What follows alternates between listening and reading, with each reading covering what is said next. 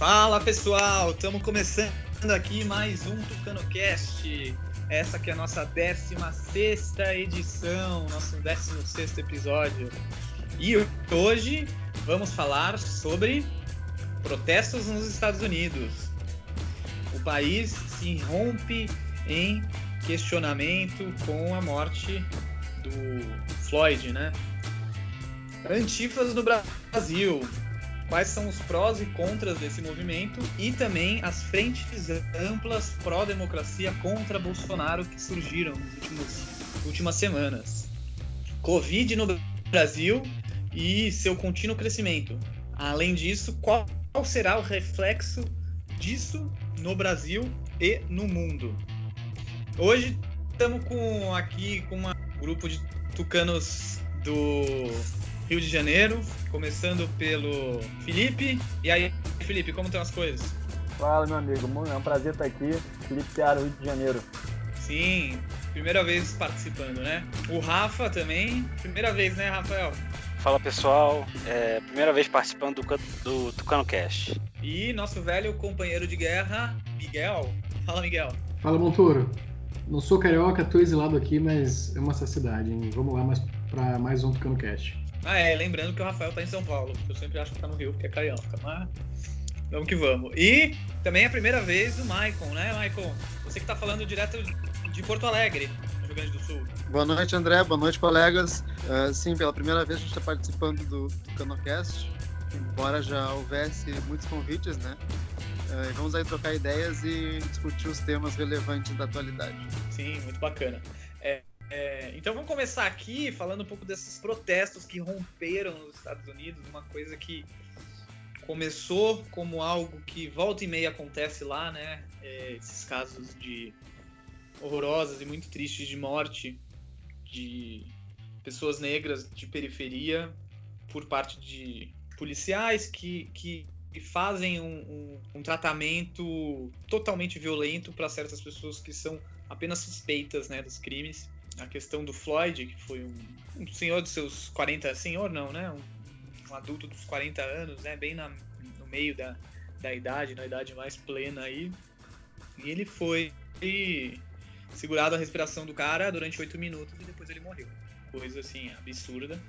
E a gente tem todo esse essa revolta que surgiu e rompeu com no começo uma certa violência, mas também houve muita a, a, polícia, né, ela, ela rebateu com muita violência e, e, aos poucos foi crescendo. Era uma coisa que rolou pontualmente lá. A gente do Brasil acompanhava e via, estava lá na região. De repente começou, foi para as capitais, foi para Nova York, foi para Washington, Los Angeles, também Denver, rompeu por todos os Estados Unidos. Eu acho que tem também um aspecto muito grande aí. Vamos jogar isso na discussão sobre quanto que a Covid Covid e o reflexo da Covid, daí não é nem uma questão social, que eu acho que existe muito forte nos Estados Unidos, mas também é a questão desse psicológico aí que tava todo mundo dentro de casa, tudo fechado e foi uma coisa que fez as pessoas saírem de casa e elas saíram e vamos pra rua protestar e mudar uma concepção de tratamento de polícia, de mostrar um racismo aí que sempre é, é um pouco é contido, né? Mas antes de entrar na discussão, vamos escutar um pouco de uma participação especial aqui, um depoimento que eu consegui de um amigo de é, Michigan, o Tracy. Ele vai falar um pouco, ele que mora próximo a Detroit, e vai contar um pouco da própria experiência que ele está tendo de ver esses protestos, né? Segue aí, Tracy. My name is Tracy Hobbs and I live in Traverse City, Michigan. I fully support the protests that have been going on across our country over the last week. And while I can't condone the violence that has accompanied some of the protests, uh, I think I can understand some of the frustration for those involved in the lack of action that has occurred in our country over the last several decades in terms of the, the injustice and discrimination that still goes on. What I think these protests are doing, though, is also uh, energizing a group of uh, citizens who, for whatever reason, sat out the election in 2016 uh, and did not support Hillary Clinton and therefore saw the election of Donald Trump. Uh, I think they can see the results of that um, in, on vivid display with our president currently, and that'll energize them to get out and vote. I, I anticipate it'll have a huge impact in Ele apoia fortemente todos esses protestos e condena um pouco da violência que acontece nesses, nesses protestos. E ele fala que entende eh, essa frustração e que tem tido dos- das últimas décadas com relação a tudo que havia de tratamento para com essas populações. E principalmente e, e e dos preconceitos que ainda exis- existem.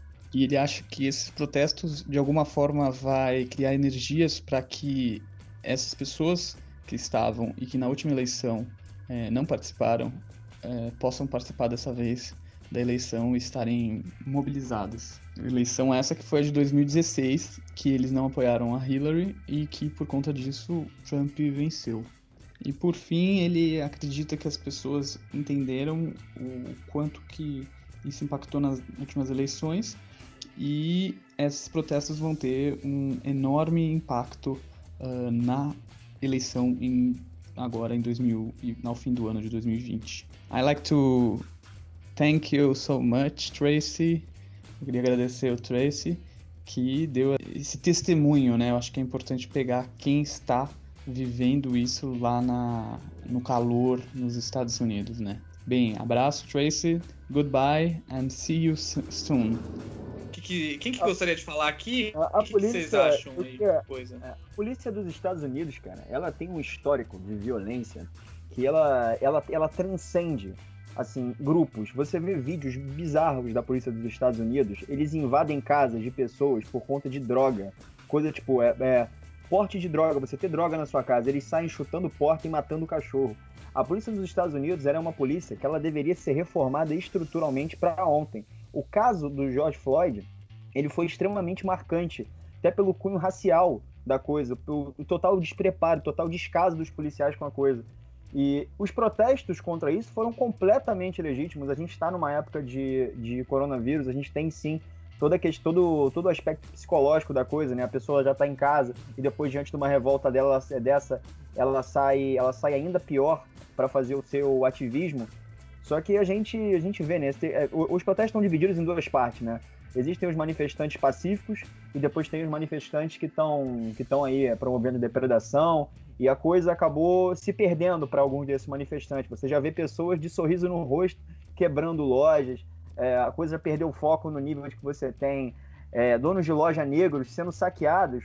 E as pessoas sabem que o dono de loja é negro e um senhor agora, um policial negro protegendo uma loja foi, foi, foi morto e a situação está completamente caótica. Não, é, realmente. E, e eu esqueci até de dar o, o ponto, porque isso foi na semana passada. Daí ainda tava. E essa semana saiu para todas as grandes cidades, se espalhou pelos Estados Unidos inteiro como um grande fenômeno. Até relembrando um pouco do junho de 2013, aqui no Brasil, em que manifestações assim espontâneas vão surgindo, as pessoas na rua fazendo caminhada, andando pela cidade, Nova York, pessoas andando, Washington andando. E assim, agora a gente tá falando já do fim da semana, tá muito mais tranquilo e tá virando uma coisa super ampla e mais uma, um paceful, né? Uma, uma coisa mais em paz, pacífica. Só que a gente teve no meio da semana uma atitude muito dura do, do Trump, quase falei Bolsonaro aqui, mas uma atitude de Bolsonaro do Trump, né? Não é à toa que eles são meio irmãos de populismo, mas que foi muito duro. Uma, uma, uma- apesar de estar tá tendo é, naquela aquele momento é, um pouco é, uns saques e, e depredação, foi violente. Isso fez mais ainda o movimento nos dias seguintes e com uma pressão muito mais forte de ter menos por parte uma parte dos manifestantes. Então houve uma contenção aí. E de hoje até, acho que anteontem, mas on, ontem e hoje está sendo, que a gente está gravando na quinta, muito menos violência. As pessoas estão cantando. Teve uma cena maravilhosa que eu vi on, de ontem cantando Lay on Me, música do Bill Winters, que fala sobre essa questão negra, quando Obama deu posse, tocou essa música. Então é uma coisa muito maravilhosa. E o Trump foi literalmente o cara que foi a, aquilo de que mais mal representa é, é, o foco principal, assim, de como o cara conseguiu dividir e a opinião pública tá realmente. E não é só uma parte, não. Por pesquisas que estão sendo feitas, muita gente contra. E Vou a forma até que fazer um e a forma sobre isso. dividir, mas fala. Até fazer um adendo sobre isso, o, o Trump ele foi repreendido pelos próprios colegas de partido do Senado. Teve uma declaração da maioria dos senadores republicanos condenando o Trump. O George Bush condenou a, a posição dele frente a isso. E não só isso, ele foi forçado, a- ele quase deu um cavalo de pau na posição dele contra os protestos, contra o tipo de repressão. Ele viu que era insustentável. E, e, sinceramente, eu acho que o Trump ele era franco favorito. Mesmo com a questão do corona, ele era franco favorito à reeleição. Biden, apesar de, de ter suas vantagens e tal, Biden era um candidato fraco comparado a outros que- candidatos democratas que poderiam enfrentar o Trump. O Trump era franco favorito. Agora a reeleição dele está realmente ameaçada pelos próprios erros.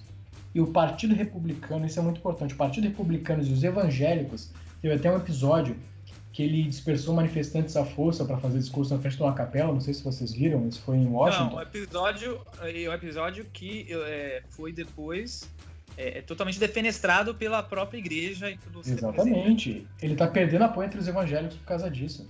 Ele poderia A ter usado a base. plataforma, né? Ele poderia ter usado a plataforma justamente para dar uma apaziguada, falar sobre o caso do George Floyd, entendeu? Falar sobre a questão da violência policial, porque aquilo que eu falo, além da questão racial da coisa, a polícia dos Estados Unidos tem um, é uma coisa, é, é uma- se vocês acham que a PM daqui é, comete abusos, assim, é unir lá, eles, eles invadem tua casa atirando no teu cachorro. É, é outro nível de brutalidade policial, é, me- merece protesto, merece uma fala do presidente. E é justamente o que vocês falaram aí, o Trump, ele, é, ele, ele parece o irmão do Bolsonaro, eu acho que um pouco melhor, na verdade, ele é bem melhor. Porque os dois não sabem tratar dessas questões de empatia, solução fácil de você resolver questões ali de revolta popular que causam indignação. E os dois têm dificuldade em fazer isso, é uma coisa meio, meio bizarra, né? E o Trump acho ele conseguiu dividir o Partido Republicano. Dividir não, a maioria do Partido Republicano, do próprio partido do presidente, está contra ele. E não lembro disso ter acontecido em, em nenhum outro presidente, com nenhum outro mandato de presidente republicano. Você tem uma nota da bancada da- no Senado, tem uma nota da bancada da Câmara. O Trump ele sempre foi majoritário no Partido Republicano. É, é bizarro, E- e é, absurdo teve- isso. Teve um outro. é, é, eu acho que ficou um- na época da eleição do Trump, depois restou um- um- um- uma coisa como o Trump isolou essas figuras tradicionais do Partido Republic- Republicano, que até de uma certa forma depois com a eleição dele aceitaram de alguma forma, mas agora com a atitude que ele está tendo frente a esses protestos, que virou uma coisa muito mais ampla apenas com relação aos negros, né? É, é, virou uma coisa da, da, da relação intrínseca da população americana que está cansada desse divisionismo, de todo esse de buscar. Então você vê o, o- o ex-chefe também da, da chefe de defesa, né, americano, O General Mattis. sem O General. Mattis. e, e, e, e o próprio Bush, que representa aquela, os conservadores, né, os neocons, como falavam naquela época, os neoconservadores da, da época dele, e que condenam o, o- o Trump, assim, de forma pesada. Foi um, um statement lá dele, uma declaração de falar: nós não tratamos a população eh, americana dessa forma. Os nossos cidadãos não podem ser tratados assim. Coisa contundente. O líder Realmente, da mas eu- eu- eu- falou já havia muita instabilidade do Trump eh, com a economia, eh, com o Covid. Acho que lá ele já estava marcado meio para perder muito, mas agora vai com tudo. E está se associando, sim, muito esses protestos com a possibilidade disso mudar se tirar o Trump da presidência. Tá quase virando uma coisa bem, bem política mesmo. Muita gente está falando. A chance da gente mudar isso é a gente indo votar, a gente transformando. E não votando no Trump. Tá indo bem contra, né? Com Eu certeza. forma, o candidatura- com, com você. Concordo. tendência centro do Biden é ótima para de repente puxar até gente que não estaria, né? Porque a gente tem uma coisa às vezes de radicalizar para atrair o voto, mas eu acho que o Biden vai poder congregar tudo isso. Eu só, eu só faço um adendo. Eu sempre falei isso. Eu nunca achei que o Biden era o candidato ideal. Para ir contra o Trump, era, eu sempre falei isso. O candidato democrata teria que ser alguém de centro, talvez até mais de centro que o Biden, até centro-direita, como você tem os democratas mais antigos, alguém novo. Eu não cravo uma vitória do Biden porque o Biden tem um passado também bem conturbado. O Biden não é. Eu diria que ele padece da síndrome de Hillary Clinton. Ele tem muito esqueleto no armário. Então eu não, não cravo uma derrota, uma vitória do Trump. Mas se o Trump estava numa reeleição certa, agora eu acho que a tendência é ele não se reeleger. Biden teve um escândalo, Biden teve um escândalo meio, meio bizarro que fez ele, fez ele virar meme, inclusive, há pouco tempo. Ele deu uma gafe ele falou para um cara negro, que eu achei isso, eu achei isso completamente absurdo que ele falou, falou que se o cara negro não conseguia escolher entre ele e Donald Trump, ele não era negro. E isso gerou todo um bafafá na internet que fez a que deu uma queda na figura dele. Ele é um cara também que está seguindo uma linha que foi uma linha que ajudou a eleger o Trump, né? Essa linha progressista meio bizarra ajudou a eleger o Trump. Então, não é assim, progressista ele não é progressista. O Biden, o Biden, você pega o histórico de votação dele no Senado americano, ele foi pró-guerra, ele foi pró-austeridade. Ele é um democrata antigo que está fingindo ser progressista. Por isso que eu é, falei então, que é síndrome de Hillary Clinton. Eu achei, eu, achei, eu achei o discurso dele nesse sentido vergonha alheia. Era uma pessoa que não conhecia muita coisa do cara. E isso viralizou. E eu acho que isso vai, isso vai, isso vai ter algum peso. Isso vai ter algum peso. Porque foi justamente essa linha essa linha que elegeu o Trump e elegeu o Bolsonaro. Entendeu? Porque esse discurso é uma coisa que não, tá, não pega mais, mais bem. Sim, com certeza. Não sei se vocês lembram na primária que tinha aquele o Buddy Judge. Ele era um democrata de centro-direita. Foi veterano de guerra, era prefeito de uma cidade pequena. Eu gostava bem dele, assim. Acho Exatamente. que ele bem forte Não, se ele concorresse contra o Trump, não tenha dúvida, seria uma lavada. Mas aí o que, que aconteceu? Escolheram o Biden um, um, candidato que eu achava bem, bem viável, mas só que acabou desistindo da, da, da candidatura foi o Michael, Michael Bloomberg, né? Ele era um candidato que conseguia conciliar é, conservadores e progressistas, democratas e, e republicanos, né? Mas Exatamente. acabou desistindo da candidatura para apoiar o Biden, né? Pessoal, o Andrew Young, cara, o Andrew Young tava com uma popularidade legal entre muita gente que apoiou o Trump. Essa frente meio, meio, meio libertária, aquele pessoal mais, mais pró liberdade de expressão, que fez a campanha do Trump pesada, entendeu? Criou símbolos, foi pra rua. Cara, quando o Trump deu uma abandonada neles, que ele tem, o Trump ele perdeu o apoio desse pessoal legal numa época. Esse Andrew Young, quando ele chegou com a coisa do de contra-censura na internet, com um discurso, é, com um discurso liberal nesse sentido, cara, ele ganhou muito apoio de pessoas assim que você nunca veria apoiando um democrata na vida. Entendeu? Para tu ver o, o, peso de certas coisas. Mas ele também saiu, desistiu aí. O que só demonstra como você tem democrata. É. Vamos, vamos... até onde é outro país, né? É outro país. É o nível da, o nível da, da esquerda, né? Entre muitas aspas, do, de lá. Vamos agora então para a questão no Brasil, né? A gente viu no domingo aí, dia 31 de, de maio, protestos que são tradicionais pró-Bolsonaro, pró-intervenção, pró fora fechamento do STF, o horror que é todo domingo sendo incentivado pelo Bolsonaro todo domingo com aquela meia dúzia, 50, 100, 100 lunáticos, é, com uma companhia indesejável somente aqui em São Paulo, né? Um, um grupo que se diz de torcedores de torcidas organizadas junto com antifascistas vindo contra. E daí, pô, rolou uma puta confusão. Polícia, reclamaram que a polícia pegou mais pesado com esses antifas. E daí entrou a semana com esse movimento antifa, todo mundo com as coisas, bandeira antifa, falando de antifa. Quem quer falar? O Felipe? Felipe, você quer falar também do, como que você vê Olha, um pouco de entender como que é e, e, e, a origem, o que faz parte desse movimento aí? Olha, é, é, é, aquilo. Eu, eu acho que gente, eu acho eu apoio. Eu apoio qualquer movimento democrático. E, mas agora a gente tem que tomar cuidado com algumas coisas. Muita gente tem uma visão distorcida do que é democracia. Então, a gente, quando você vê uma frente democrática contra é, um suposto né, fascismo do Bolsonaro e etc., porque eu não gosto de classificar dessa forma, acho meio, meio chuca essa definição. Mas quando você vê isso, você tem que questionar: esse pessoal, eles são democratas mesmo ou isso é um discurso para poder legitimar uma violência contra o seu adversário ou poder legitimar o seu, o seu movimento? O próprio o próprio grupo antifascista, que a mídia toda está chamando de um movimento democrático antifascista, ele na verdade é um, ele é um movimento de caráter anarco-comunista que está presente no mundo todo, já foi em muitas manifestações, e eles têm um histórico extremamente violento. Assim, torcidas organizadas já têm um histórico violento. A gente vamos fazer a análise da coisa. A gente tem torcidas organizadas que já tem um caráter meio violento. Você vê, é, mesmo antes deles se encontrarem com, com o grupo do Bolsonaro, as torcidas organizadas, é, o pessoal dando soco no ar, gritando democracia de um jeito agressivo. Aí você fala, ah, é torcida organizada. É, mas quando eles chegaram ali na frente, eles criaram confusão. E esses próprios antifascistas, aí que, aí que a coisa fica preta mesmo.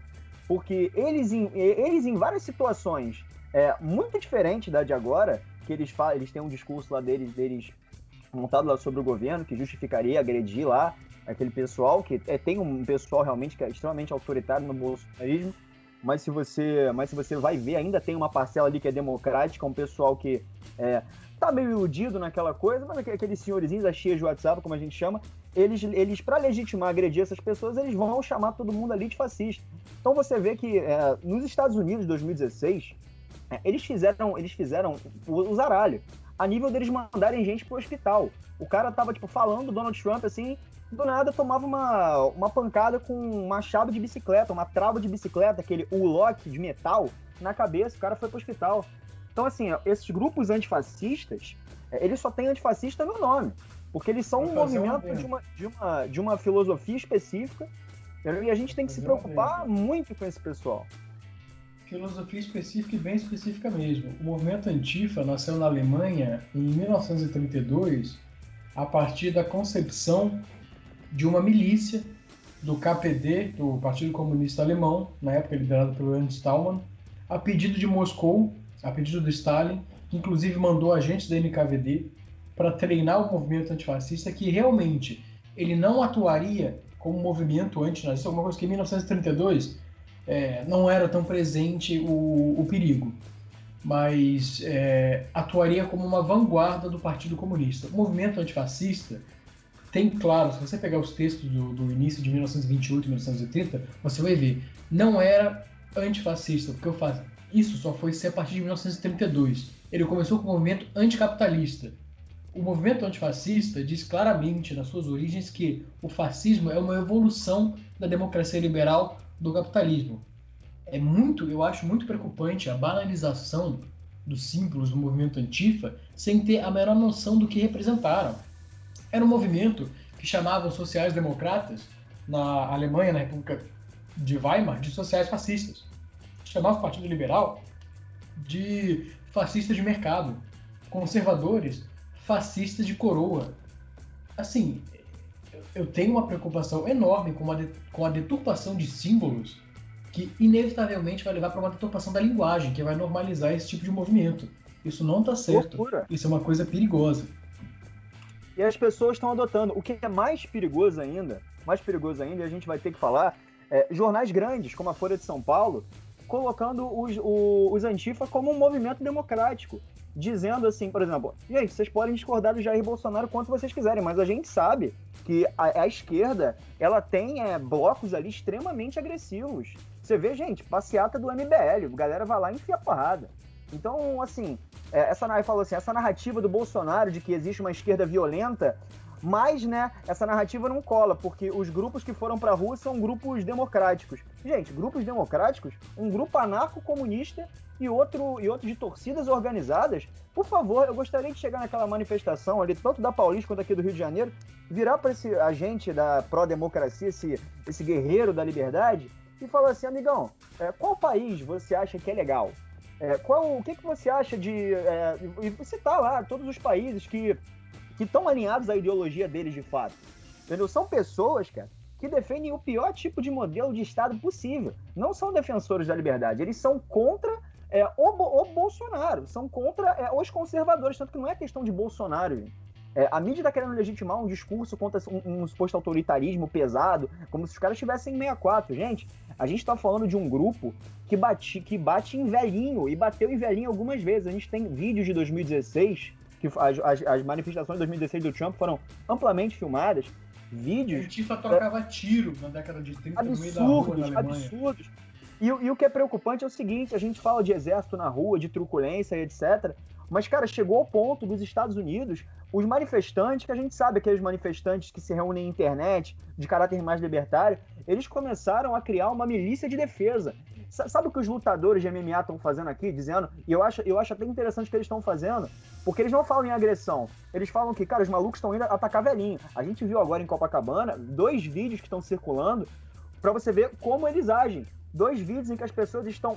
Não, um acho que é em São Paulo. Dois vídeos em que, em que tem manifestantes indo embora para suas casas, perseguidos por três ou quatro ou cinco jovens, e, e eles atacam as pessoas covardemente.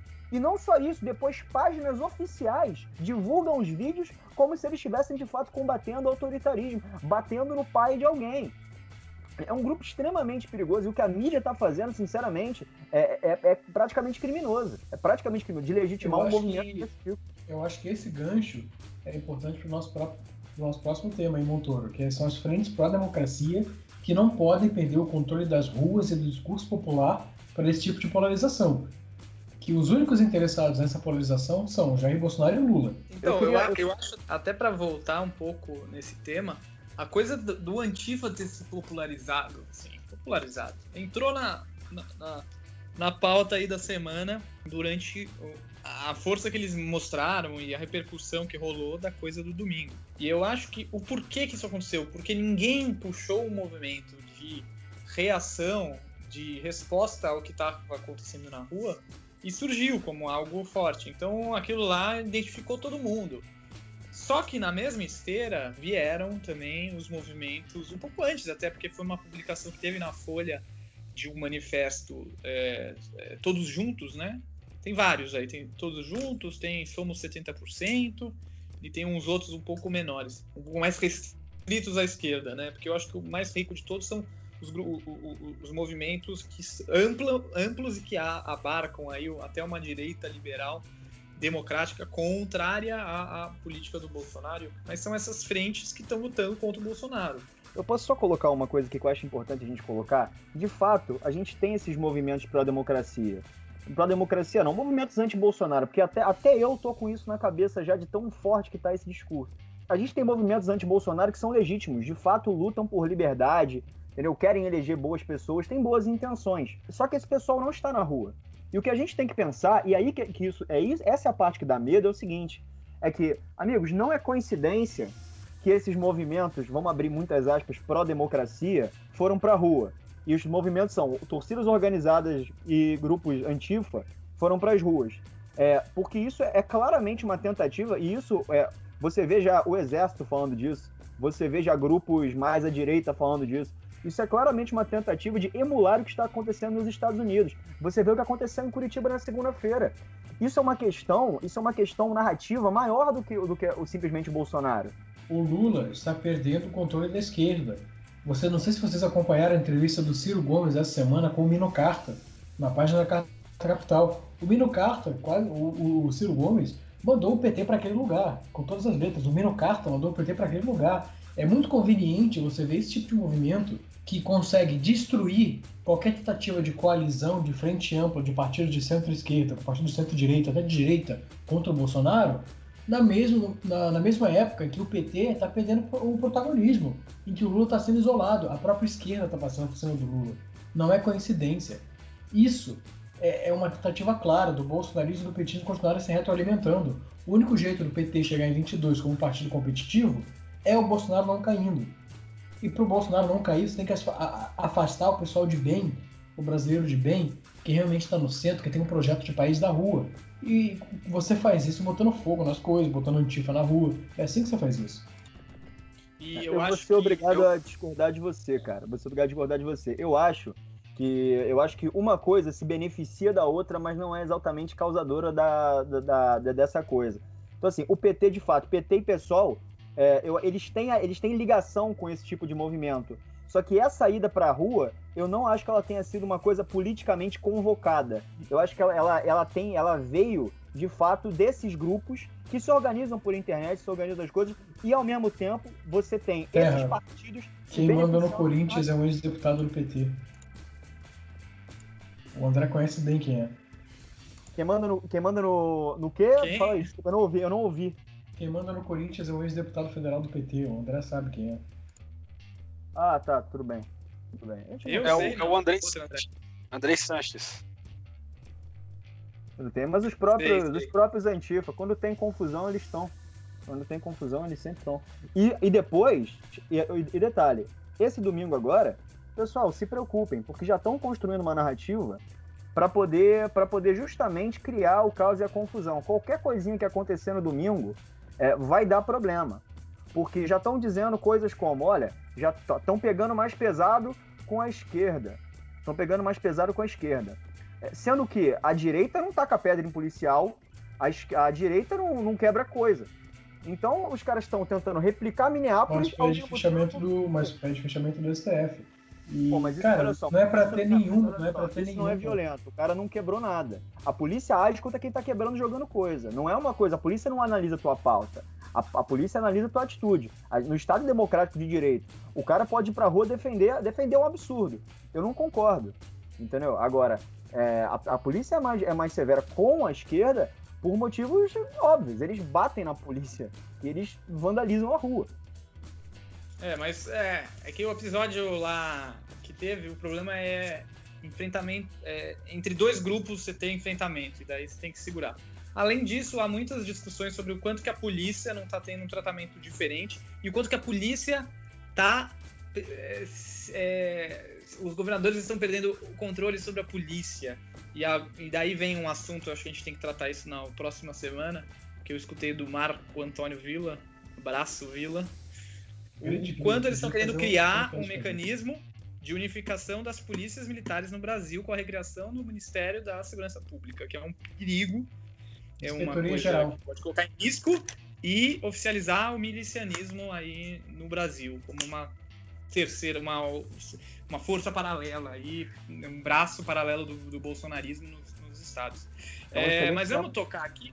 Eu, eu, eu só queria falar um pouquinho mais a questão dessas frentes. Eu acho bem, bem interessante, bem ok. Eu acho que concordo muito com essa coisa de não descampar para um radicalismo, para uma coisa aqui e, e entrar num, num caos aí social, que é tudo que o Bolsonaro quer. Ele quer o quanto mais caos para ele, melhor, porque ele tem razão para intervir politicamente, tentar aumentar esses arroubos né, autoritários, porque ele não teve uma única atitude autoritária, são verdadeiros arroubos que ele vai ameaçando, ameaçando esse papo da intervenção militar se houver necessidade, a relação com a Procuradoria Geral da República também, que falou até que o artigo, o artigo 142 é realmente para intervir, depois voltou atrás, mas sabe, todo um conluio aí que, que quanto mais caos, melhor pro Bolsonaro, né? Então vamos ver como evolui essa frente ampla, se ela realmente agrega.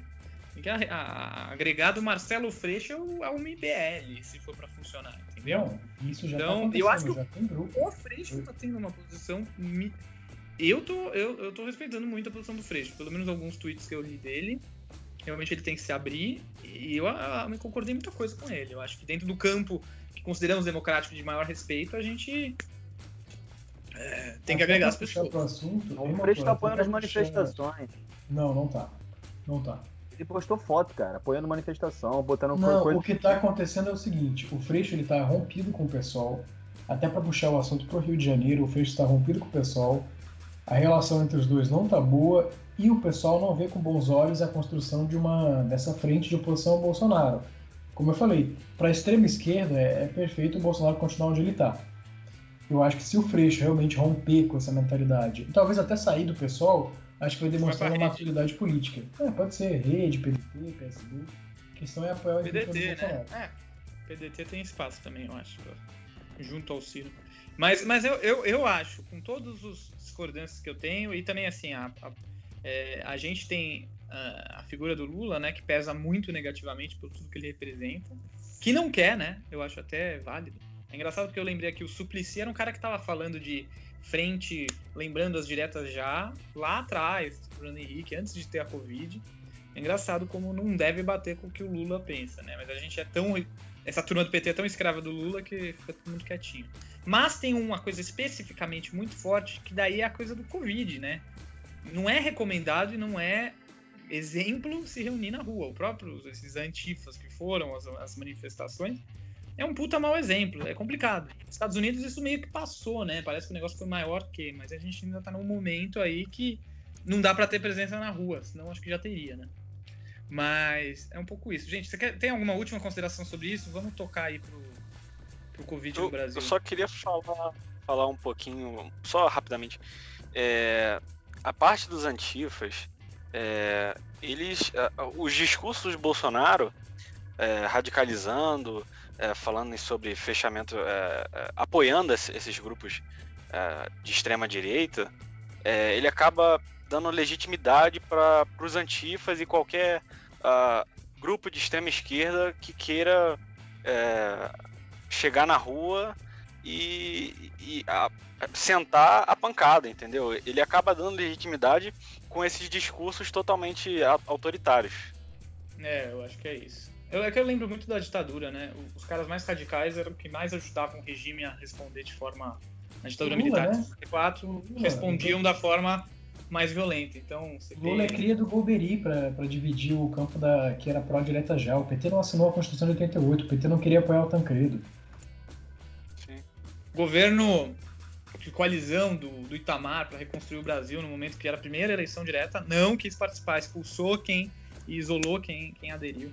Então é isso, episódios assim. Espero que alguns saiam do PT e venham fazer parte de uma frente ou de outros partidos que podem até não ser que nem o PSDB ou que nem, mas que pensem um pouco mais amplamente para o Brasil, que eu acho que é o momento. Depois a gente fala mais, que eu acho que tem muita coisa para escrever e para comentar sobre isso. Tem uma relação com o parlamentarismo do que muita gente tem falado. Depois a gente joga isso semana que vem.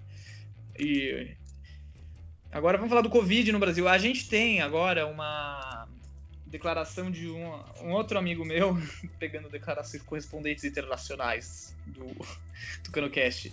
Um amigo meu de Barcelona vai falar um pouco como que está sendo aí o retorno no pós-Covid.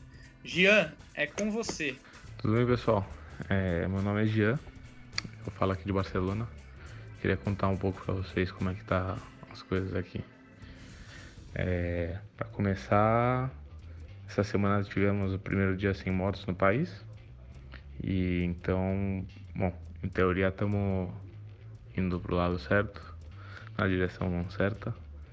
E aqui em Barcelona, a gente está na fase 1 agora, de quatro fases. Vai por. Em teoria, vai, cada estado vai com sua velocidade. Ou cada estado decide como vai dentro de cada lugar, a velocidade que leva. Aqui em Barcelona a gente está indo devagar porque teve muitos casos e a cidade é grande, né? Mas já estamos já temos restaurantes e bares abertos, não muitos ainda, porque como só pode vender na calçada, ou seja, mesas na calçada e com distâncias de 2 metros, para muitos bares não vale a pena abrir ainda. E os bares que têm aberto, na verdade é que tem bastante procura, mas sendo uma cidade muito turística e tendo a fronteira com os outros países fechada, na verdade é que a cidade está bem mais tranquila que um verão normal. Esse é o lado positivo. O negativo é que a economia ainda está sofrendo muito. Atualmente, entre pessoas desempregadas e pessoas demitidas temporalmente pela crise, é, chegar a uns 36% da po população, que é muita coisa.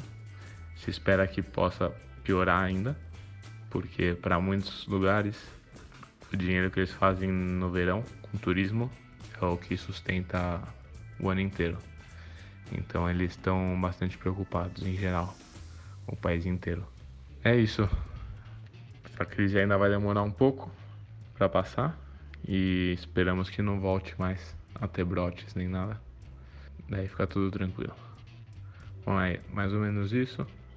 Um abraço. Bem, Gia, obrigado aí pelas palavras, pela participação. Qualquer coisa a gente semana que vem você participa novamente aí. Como que tá, então, essa situação do Covid no Brasil? E a gente queria falar um pouquinho, a gente tem uma situação muito delicada, né? É, continua crescente aí, uma média de 1.200, 1.300 mortes por dia. Agora na última quarta-feira bateu o recorde, hoje quinta, não sei se saíram todos os dados, mas acho que foi mais um. a curva continua num crescente perigoso e alguns, alguns estados que têm uma segurança possível, né, estão fazendo uma reabertura bem é, é, responsável. E, e, o Michael que está aqui do Rio Grande do Sul vai falar um pouquinho como que está sendo isso lá na, no Rio Grande do Sul, governado pelo Eduardo Leite. Pois é, André. Hoje a gente viu aí o Brasil atingir a marca de quase 33 mil mortos, né? E nessa semana também tivemos a fala do presidente numa, numa saída, né? Que ele adora os portões e as grades. Uh, ele disse que a morte seria destino de todo mundo. Ele lamentava as mortes, mas é o destino natural de todos. Uma sensibilidade tamanha, uma demonstração, mais uma demonstração de uma falta de noção do que é governar e que atinge a todos nós, né? Porque parece que, que o Ministério da Saúde foi desmantelado e não há uma mínima uh, uh, ação coordenada do governo federal com relação a isso. O, a, o, lado bom da história é que aqui no Rio Grande do Sul a gente tem enfrentado isso de uma maneira muito séria e muito efetiva. Efetiva no sentido de que deu resultados. Né? O Rio Grande do Sul hoje é, acho que um dos estados do Brasil que mais soube lidar com a chegada do Covid. É muito também pela ação da prefeitura da capital, daqui de Porto Alegre. Prontamente, dia, 20, dia 19 de março, freou a cidade, fechou a indústria, fechou eventos, vedou um monte de, de atividades. E hoje, hoje tem cidades do interior que tem mais casos que a capital.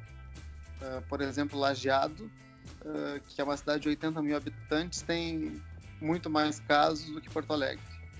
Uh, isso se refletiu também na ação do governo do estado, que agiu a tempo e agiu com a rigidez necessária naquele momento né? Isso, eh, eh, baseado no, no estudo chegou até, até, até os dois governos, né, que demonstrava que se freasse antes a economia e a circulação das pessoas, mais rapidamente se retornaria à normalidade. Uh, e eu também dou um pouco do crédito desse sucesso a um fato peculiar. Vejam, o, o ex-secretário executivo do Ministério da Saúde, João Gabardo, foi secretário de Saúde do Rio Grande do Sul até 2018. Uh, eh, e um dos secretários, um dos outros secretários do Ministério foi secretário de Saúde de Porto Alegre uh, até também 2018. Então, acho que a prefeitura e o Estado do Rio Grande do Sul tiveram acesso a informações que levaram a tomar decisões nas horas certas.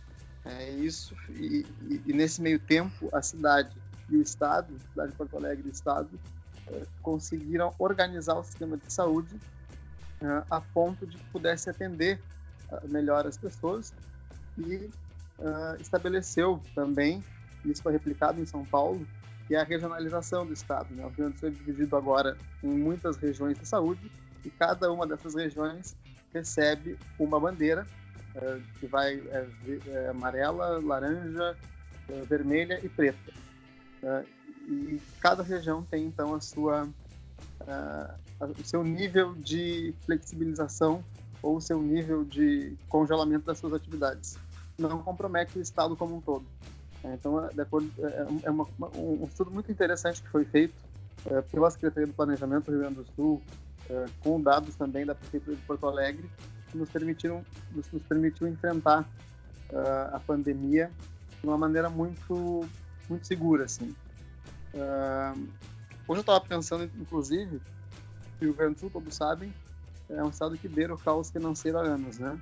Graças espe especialmente a um governo do PT, o Tarso Genro, que desmantelou totalmente as contas do estado, comprometeu aí pelo menos duas décadas de equilíbrio financeiro. Uh, quando nós herdamos o governo aqui, o estado devia aos hospitais, o estado do Rio Grande do Sul devia aos hospitais que atendem pelo SUS no estado 800 milhões de reais. Nossa. É, é assustador. Desses 800 milhões, 200 milhões estavam empenhados e não haviam sido pagos. A nossa secretária de saúde aqui é uma mulher excepcional, a Rita Bergman. Eu, nesse pouco tempo de vivência no governo, aprendi a admirá-la muito. É, que ela tem de muito de orçamento, então ela chamou o governador aqui, o governador convidou ela para ser secretária de saúde. Ela chamou o governador, mostrou os números, o que ela precisava do orçamento, qual era o percentual de receita, e etc. E o que ela ia conseguir fazer com isso. O resultado. Desde, desde janeiro de 2019, o Rio Grande do Sul nunca mais atrasou uma parcela para qualquer hospital do estado. E além disso, pagou, começou a pagar parcelado 200 milhões dessa dívida de 800 milhões. Os 200 milhões que estavam empenhados estão sendo pagos por mês. Nós pegarmos as notícias de 2018, nós vamos ver que os hospitais gaúchos estavam todos, com algumas exceções, que eram bem geridos há mais tempo, mas a grande maioria estava numa situação falimentar, né, de funcionário que não recebia, de falta de equipamento, de falta de generalizada de qualquer coisa. Em pouco tempo, o Estado do Rio Grande do Sul conseguiu amenizar a crise na saúde. E hoje eu imagino como que nós estaríamos se nós não tivéssemos conseguido fazer isso, ainda que não prevendo a pandemia. A pandemia surgiu em dezembro né, de 2019. Nós começamos a fazer a gestão de saúde aqui em janeiro, conseguimos reorganizar a rede hospitalar. O governador Eduardo Leite tem, tem, tem tomado iniciativas inovadoras a respeito disso. Inclusive tem uma, uma secretaria de planejamento e gestão para fez um mapeamento de um canal para as pessoas, os hospitais e as clínicas listarem os, os, os, respiradores que tinham estragados nas suas unidades. O Estado fez parceria com montadoras de automóveis para fazer o conserto desses equipamentos e devolver uh, cada um deles à população. Então, aqui no Rio Grande do Sul, nós não estamos navegando às cegas, né? E fiquei muito feliz quando o governo de São Paulo uh, meio que replicou o nosso sistema de, de divisão de regiões aqui.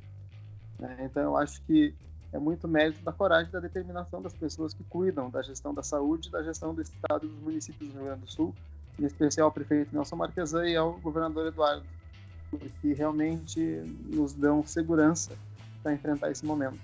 Uh, hoje, Porto Alegre, a economia já está retornando aos poucos, os shoppings já reabriram, uh, as indústrias retornaram há mais de 30 dias e a cidade caminha uh, bem, relativamente bem nesse período. Claro, melhor se não houvesse a pandemia, né? mas havendo, nós estamos bem. Não houve superlotação de CTIs, não houve uh, alguém que tenha precisado de uma CTI tenha que ter ficado esperando, isso não aconteceu. Então a gente está bem feliz assim com os resultados que estamos colhendo. Ah, muito legal, viu, Maicon, dar essa declaração, esse, esse, esse, testemunho, né, explicando um pouco como que foi, porque a gente vê a importância, né, de saber fazer uma gestão consciente, baseada em dado e, e, e complexa, né, porque problemas complexos nós precisamos de respostas complexas, né, porque senão Exato. tudo seria muito fácil, tudo muito no, no, no, no gogó ou né, no, nas palavras de efeito. É, o, o, o, Eduardo Leite, diga. Não, isso se torna ainda mais importante quando não se tem, quando se olha para cima, ou seja, para Brasília, e só vê bagunça, né? Uh, o governador falava muito que não tinha como conversar com o ministério, porque troca ministro, troca secretário, o presidente diz uma coisa, o ministro diz outra. Então a gente resolveu, foi uma decisão do governador e do prefeito, trabalhar com as armas que tinha aqui, né? sem esperar muita, uh, muito pelo governo federal. E, eu acho que o papel se inverteu uh, aqui e o Rio Grande do Sul se tornou um exemplo a ser seguido pelo Ministério, e não o Rio Grande do Sul seguir o Ministério. Acho que isso foi, é, foi bem legal. A gente viu como é importante a força dos estados né, nessa crise. Eu acho que eles, eles, em muitas partes, eles foram os que seguraram o Brasil. Seria muito pior se a gente não tivesse os governadores e os secretários em cada governo. E também um exemplo, lembrando que o governador Eduardo Leite foi exemplo para esse modelo que está sendo implementado, implementado aqui em São Paulo. É, é, é para demonstrar como a gente consegue soluções bacanas, bem pensadas, utilizando da técnica, utilizando da gestão, o, o próprio governador Eduardo Leite, que foi, é, fez um mestrado aqui na, na, na GV, na, na, em São Paulo, mestrado em políticas públicas, foi companheiro, colega de amigo meu. Ele depois até pode participar um dia aqui falando um pouco mais. Mas é, é, é como importa, é como gestão, como política dá para ser feita de forma correta, dá para ser feita de forma técnica, bem gerida, uh, em que você busca soluções, volta atrás se há necessidade. A gente pode falar do próprio Bruno Covas aqui em São Paulo também, do governador Dória. Então é, sabe, com grupos a gente tem que chamar as melhores pessoas, as melhores equipes. No Brasil a gente tem tanta gente boa, né? Então André, a gente chamar. Tem E esse- tudo isso em meio a um déficit orçamentário de quase 5 bilhões de reais. é, não, isso é, é de se admirar mesmo. É. Gente, estamos estourando aqui de tempo. Putz, é, vamos continuar isso depois. O Michael, você como primeiro participante falou aí só desse tema. Na próxima, quero que você fala, fale um pouco de cenário internacional também. Obrigado, Felipe, que o, o participou da última vez. Da primeira vez, quer dizer. Rafael também. Aí só estreante. É a minha, hoje. é minha, é minha primeira vez, minha primeira vez, na verdade. Mas é um prazer estar aqui e estarei aqui outras vezes. Agradeço o convite demais. Valeu, Rafael. E volte sempre. Miguel também, nosso habituê aqui. Sempre com suas grandes análises internacionais. Grandes análises, grandes palpites internacionais, mas é sempre um prazer estar aqui. Saudades, né? faz tempo que a gente não fala da Merkel e da democracia cristã e da Alemanha, né? Na próxima a gente fala um pouco. Tem, tem, um, tem um esboço aqui de modelo que eu, que eu posso falar. Mas obrigado, gente. Obrigado a todo mundo. Abração. E Um abraço, voltamos obrigado. semana que vem. Valeu, abração. Semana que vem, dia abraço, André. 16. Até semana que vem. Até semana que vem, pessoal. Falou, falou.